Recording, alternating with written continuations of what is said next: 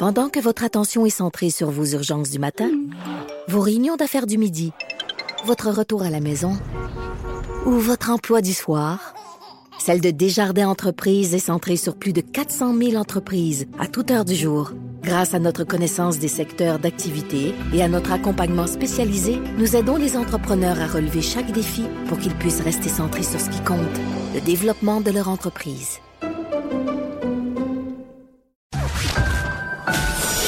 Cinéma, pas d'artifice. Ici, on parle de la vraie vie. Jusqu'à 12. Mère ordinaire. Cube Radio. On parle de la vraie vie, on parle de musique. Je vous rappelle qu'avec mon studio, euh, Max Lalonde est toujours là. Hey, merci. C'est Hey! a bien du plaisir, J'ai appris plein de choses sur le sport. Oui, on a appris que José Lito a déjà gardé les buts pour le Canadien. Ça, ça va me suivre longtemps. Oui, je pense que oui. Ah, Je m'excuse. Stéphane Plante, allô? Allô? Hey, la journée de la femme approche. C'est vendredi. À grands ouais. pas. Donc Oui. là, on jase de band composé de femmes. Uniquement Moi, ça femmes. comme sujet. Oui, parce qu'on trouve souvent des, des groupes avec euh, une fille qui va jouer de la bass ou une chanteuse, guitariste. J'ai dit pourquoi pas y aller avec la totale 100% des groupes de, de, de femmes un peu dans, dans l'histoire du rock, parce que le rock manque pas de, de figures euh, féminines importantes comme le Debbie Harry, de Blondie, Chrissy Hynde, les Pretenders. Il y en a plein. Mais j'ai dit on va y aller avec les groupes là, vraiment. Mais des groupes, mettons là, vite Max, je te demande un band de femmes. Euh, les Twisted Sisters. Il y a juste une chanteuse. non? Écoute, hey, j'ai Art. euh, Art, ouais, ben les, les sœurs Anne et Nancy Wilson, mais c'était deux autres gars. Ok, qui- je l'ai. Les Spice Girls. Ah, ben ok, voilà. ouais, non, ouais. mais t'en as un. Déjà, ben oui. Mais c'est vrai que c'est plus difficile que si je te demande un band de gars, on en a à la pelletée. Ben un oui. band de femmes, hein, je- C'est plus, c'est ça. Il faut, plus euh, faut chercher. ouais. Et euh, ben écoute, parce que le- c'est vrai que le rock, c'est encore assez macho, un peu comme approche. Même le rapport entre les, les la rockstar, la groupie, euh, c'est hmm, c'est douteux des fois.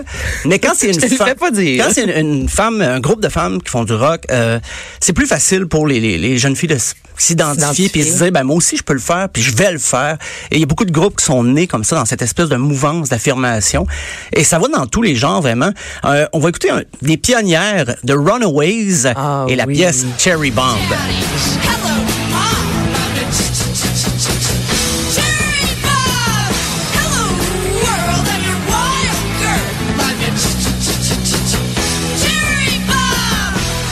Il y a le film, hein, euh, Oui, sur ce, ce bon band-là. Très bon film si Oui. vous aimez justement la formation. un band qui a une carrière euh, assez euh, houleuse. Il avait sorti quatre albums en autant d'années. Ben, à l'époque, on disait faut que vous produisiez. On sait jamais si ça va se continuer. Donc les filles, ils prenaient de- pas de congé. Il y avait des tournées partout. Ils étaient notamment très populaires au Japon. Et euh, Il y a The des hein, comme ça, des fois, qui connaissent une carrière extraordinaire au Japon. Au Je Japon. ce qui se passe Un, au un peu Japon. partout mais- dans le monde, il y a des bandes, même de Montréal, qui sont zéro connues ici, comme Your ça. Favorite Enemies. Oui, oui, font, oui, Oui, euh, ailleurs, Ils font c'est... le tour euh, du monde. En Allemagne. Eh oui, oui, oui. Ils font de l'argent partout sauf ici. Ben, quand Ils sont allés, dans euh, la rue puis on les reconnaît pas on sait pas c'est qui. Quand ils sont allés, tout le monde en parle. Beaucoup de gens les connaissaient pas parce que justement, ils ont fait le tour du monde, mais ça à Montréal, des fois, c'est c'est plus difficile même pour les groupes locaux. Mais The Runaways, à l'époque, ça a été difficile, mais maintenant on en parle encore. Il y a deux des filles, euh, ben Joan Jett, Joan Jett, ouais, voilà Joan qui a Jett. fait I Love Rock and Roll qu'on connaît bien. Lita Ford aussi, l'autre guitariste, elle a fait un duo avec Ozzy Osbourne. Donc, ils ont continué chacun de leur côté. Il y avait des petits, euh, ils s'entendaient pas surtout à l'époque de Runaways, mais c'est un groupe qui en a influencé tellement euh, d'autres groupes, non seulement de filles, mais dans le rock en général. Mais ils ont influencé bien sûr L7 aussi. Là, on tombe dans une coche un petit peu plus élevée, tournant les années 90. Euh, c'est des filles très revendicatrices. Ils ont fondé l'association Rock for Choice, qui est pour euh, justement le droit à l'avortement. Elles organisent des spectacles, des spectacles dans lesquels euh, Nirvana a déjà joué, Oh, hey, ça, c'est l'homme de ma vie, Kurt des, oui, oui, c'est des filles quand même très investies dans le, le combat féministe et euh, sont arrivées dans le grunge quand ça battait son plein et puis ça faisait du bien parce que la plupart des, des groupes étaient encore très années 80, même à la fin de la décennie, Mhm. très beat, synthétiseur. L7 arrive avec leur gros riff et euh, voilà, ça a changé un peu le visage de la musique alternative américaine. Mais là, tu parles de grunge. Est-ce que Hole fait partie de ton... euh, des, Non, C'est juste des filles, si je me trompe pas. Paul, il y a deux filles. Il y avait la chanteuse, Courtney Oui, Love, Love. et il y avait la bassiste qui a été un bout de temps euh, Melissa Aufdermar, là, je le prononce peut-être tout croche un peu. La, la, c'était une fille de, de Montréal, mais c'était un batteur. euh, donc, euh, puis l'autre gars qui jouait la guitare.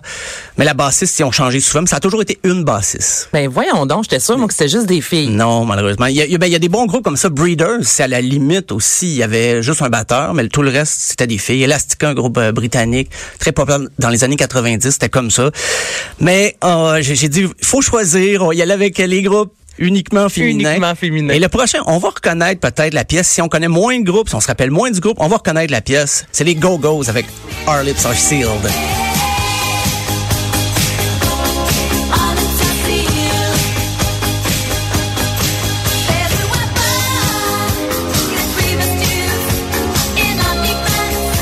Ça, c'est très années 80. Oh oui, hein? oui, oui. Euh, c'est drôle parce que les filles ils venaient de la scène punk, le fin des années 70. Il y a des filles là-dedans qui ont fait des overdoses, qui ont des problèmes Mon de Dieu, drogue. ça sonne pas euh, Mais ça sonne overdose, pas- hein, pas là du Je suis tout. désolée, mais... C'est tellement Pas pas. ça de la musique d'overdose. là. Non, et c'est le, c'est le premier groupe euh, entièrement féminin qui est euh, apparu sur le, le Billboard avec leur propre composition. Donc, euh, c'était l'album Beauty and the Beat en 81. Et ce qu'on entendait, c'était Our Lips Are- Sealed. Et c'est vrai que c'est très pop, ça Mais reste euh, très accessible, ça joue dans tellement de films. Mm-hmm. Mais c'était un des, des groupes, juste après Runaways, c'est les Go-Go's. Donc, on a entendu un peu partout. Les filles avec quel âge environ? Lors Il de était- ce hit-là? Euh, 20, 21, début Ok, c'est ça, vingtaine. c'est- elle était jeune, là. Il était jeune, puis il avait commencé à la fin des années 70. Les filles avaient joué dans d'autres groupes avant. C'était des filles quand même connues de la scène punk euh, à Los Angeles. Puis à un moment donné, je pense qu'il y a un agent, quelqu'un leur a dit, vous avez un potentiel pop dans vos chansons. Suffit de trouver vo- votre son, trouver votre voix. Et Ben, ils l'ont clairement trouvé parce Ils l'ont que, trouvé, euh, on la connaît tous, cette Ah oui, il y a- Vacation aussi, une autre chanson Mais c'est un changement là, de la scène punk à ça. À passer à ça, oui, oui. Et puis, euh, il y a des fans qui ont pas suivi, mais ils ont gagné tellement plus de fans en, en mettant leur son plus pop. Donc, euh, les Go-Go's, les filles, il y a Belinda Carlisle qui chantait un peu après. Ça se sont reformés à quelques reprises, mais ça a jamais été euh, le feu sacré comme à cette époque-là. ce hit-là. Des tournées internationales. Ça, C'était vraiment la grosse époque des Go-Go's dans les années 80. Euh, Il y a The Donnas aussi qui Oui, ça, existe. connais. euh, plus Ramones, un peu Mm-hmm. punk, inspiré de... Euh, Les filles, tu demandais l'âge des Go-Go's, il y avait 14 ans quand ils ont Ben commencé, non. The Donnas. Puis ils ont eu divers noms, ils se sont appelés euh, des Electrocute, ils ont pris une couple de- d'avenues bizarres, puis à un moment donné, The Donnas est venu, ils ont dit on va faire de la musique comme les Ramones, un peu pop, euh, qui déménage. Un son un peu garage, hein, si Oui, je me oui, oui, pas. oui. Oui, oui, oui. Absolument. Et par la suite, ils ont changé un petit peu, sont allés dans le glam rock, un peu hard rock, Motley Crue, ACDC, Kiss, euh, pour élargir, j'imagine, un peu leur clientèle, euh, leurs fans. Et euh, ça a entraîné encore d'autres groupes dans leur sillon, de Sarah Hot Nights de Suède. Ben, ils sont séparés en 2011, mais ça reste un groupe important quand même de, du rock féminin des années 90. Et euh, je, je vais revenir aux années 80 parce qu'il y a un groupe que... Pas que la musique des années 80, là, c'est un bijou. C'est un bijou, ça nous marque. Et un groupe Le anti- linge aussi. Oui. Le linge, ben oui. Ouais, toutes des années 80, Alors, je te dirais, les coupes de cheveux aussi. On là. va reconnaître ça tout de suite. Walk Like an Egyptian, The Bengals. Ouais, c'est vrai, hein?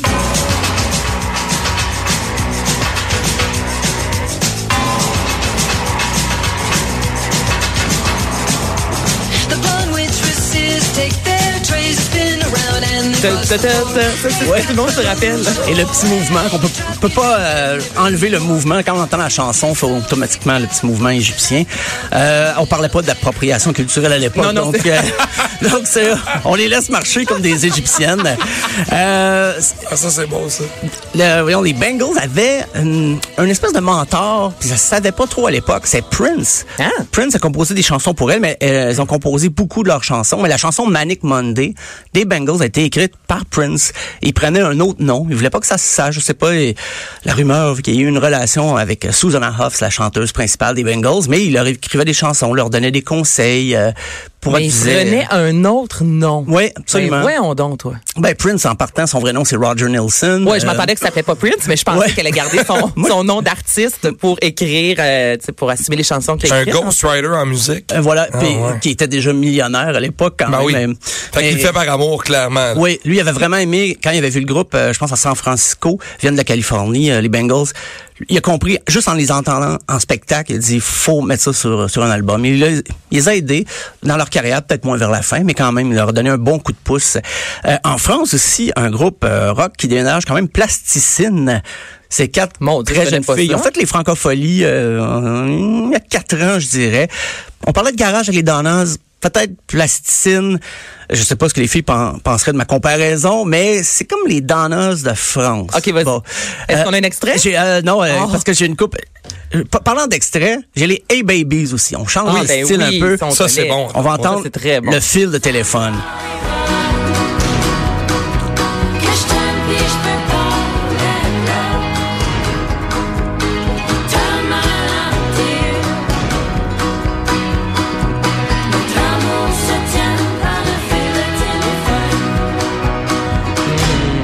Hey baby, ça nous fait penser un peu aux sœurs Boulay, tu sais, Ouais. ce son-là folk. Je m'en veux de pas y avoir pensé quand tu me l'as demandé tantôt parce que j'écoute ça fréquemment puis j'adore ça, ça, Milk and Bone puis euh, tout ça puis c'est vraiment Au très Québec, bon. on en a quand même Oui. euh, Ah oui, la, des bands la, de la scène femmes, là. féminine, je pourrais dire, euh, c'est assez marquant.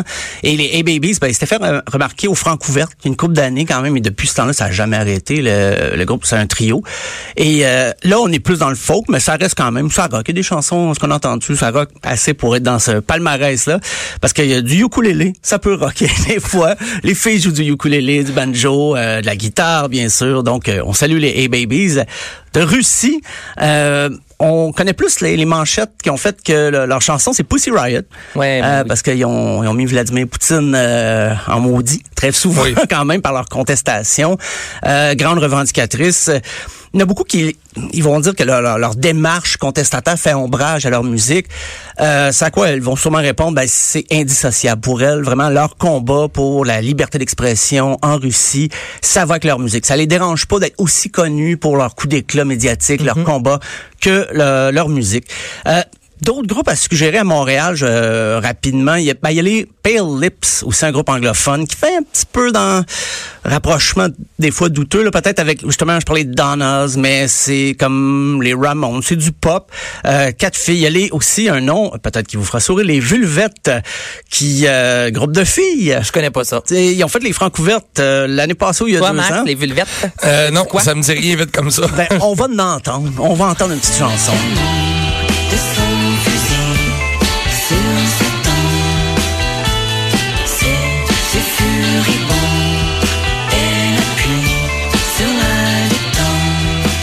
Moi, tu vois, je trouve qu'il y a une sonorité un peu euh, Alpha Rococo. Oui, parce puis euh, les filles sont aussi inspirées même des années 60. Ils vont puiser dans des sonorités euh, quand même des fois qui ça peut être d'il y a 50 ans, ça peut être plus récent comme Alpha Rococo aussi. euh, et euh, les quatre filles sont, sont très actives même dans la scène locale parce qu'il y avait là-dedans une fille qui, euh, qui travaillait à Musicor ici, une fille, mais qui ne sont jamais servis de leur contact pour leur propre band. Ils font ça pour s'amuser. C'est des filles qui euh, quand même connaissent la musique, qui sont dans le milieu, sont dans le domaine depuis des années. Donc euh, les Vulvettes à, à cool. surveiller sont très cool. Oui, oui, les, moi je, je conseille fortement leur, euh, leur chanson. Un beau t-shirt vulvette. Un là. beau t-shirt Velvet, ben oui. Euh, dans les me regarde en me disant, t'as-tu vraiment dit sans nom? Oui! ah oui, non, mais c'est ce que je, je l'imagine, le t-shirt, là. Ça dépend du dessin, Moi, j'ai le j'imagine. logo, hein. Moi, j'ai le logo, hein. Oui, Ça ça, ça dépend- dépend du dessin, ça, ça dépend, dépend- du logo. Bien sûr, bien sûr.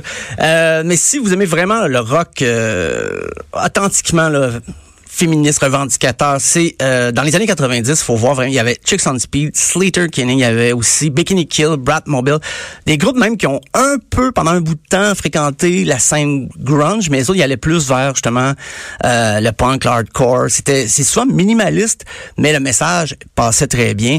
Euh, Il y en a plein de groupes comme ça. C'est faut se donner la peine, faut être curieux. Est-ce que ces bands-là sont venus au Fofone électrique? Ah, Quelques-uns là-dedans, j'imagine. Oui. Est-ce qu'il y a encore des shows Il y a toujours des shows, ouais, au fond électrique, ben, il y a le, sur le, au rez-de-chaussée, Ouais. la petite terrasse et tout ça, mais c'est sûr que quand on entend la playlist des faux électriques, on a l'impression qu'il n'y a rien qui a changé depuis 1997, là.